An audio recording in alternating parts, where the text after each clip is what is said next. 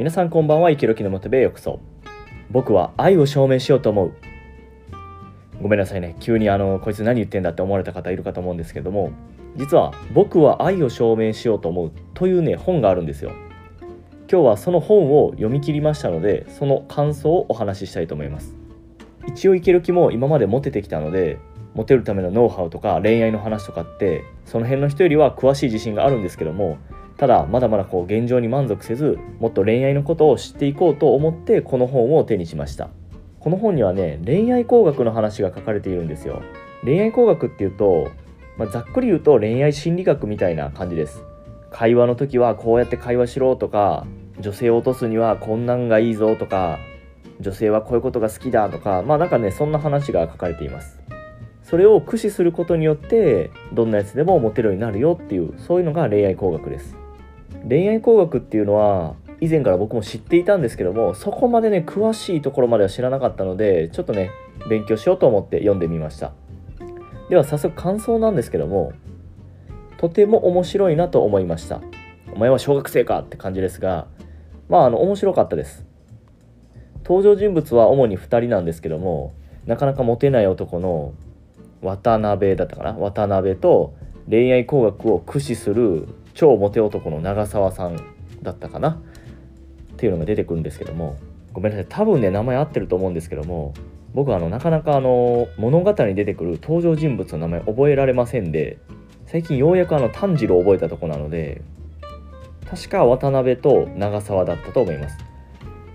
でそのモテない男の渡辺が長澤さんにいろいろ教えてもらってどんどんどんどんモテるようになっていくよってそういうストーリーです。でそのストーリーの中に恋愛工学っていうそういう技術がたくさん盛り込まれていて学べるようになっています。で最後までねさーっとねちょっと2日間で読んじゃったのでまた今度ねあの詳しく読もうとは思うんですけどもまあさーっと読んだ感じねとてもね共感できる部分が多かったです。まあ、一応僕もあの恋愛工学っていうのを知らない段階でモテる技術とかモテる方法っていうのを自分で気づいていったわけなんですけどもその自然と気づいていった方法と恋愛工学っていうのが結構ね合致するところがありました。そういうところはすごくね面白いなと思いましたしあ分かる分かるっていう風になったのでこれ是非皆さんもねあの読んでみてもいいのかなとは思います。ただ一つ言わせていただくと結構話の中でナンパをするんですよ。ナンパの話が出てくるんですけども最初渡辺はナンパがめちゃめちゃ下手なんですけども、まあ、長澤から恋愛工学っていうのを教えてもらうと女性との打ち解け方とか会話の始め方とかそういうのが分かるようになってきてどんどんどんどんナンパの成功率みたいなのが上がっていくんですけどもうんちょっとねうまくいき過ぎかなという感じがしました。この話がまあどこかに書いてあるんかもしれないんですけどもフィクションかノンフィクションなのかは分かりません。まあどちらにせよまあちょっとうまくいき過ぎかなという印象を受けました。まあ、おそらくこれが本当の話なんだとしたら渡辺も長澤もそこそこルックスが良くないと成り立たないなっていう話が多かったです。ナンパってやっぱある一定以上のルックスがないと成功っていうのはしないですよね。まあ普通に考えたら分かるんですけどもまあ女性側からしたらナンパってただでさえ鬱陶しいじゃないですか。まあもちろんナンパ待ちっていう女性もいるんですけども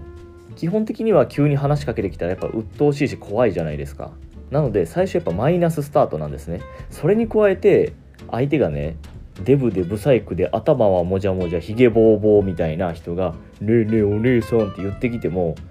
もうそんな成功するわけないじゃないですか。いくら恋愛工学マスターだとしてもその人がね「あのこの後あのカフェに行きませんか?」とか言われたって誰が行くかボケ。こっちは忙しいんじゃ。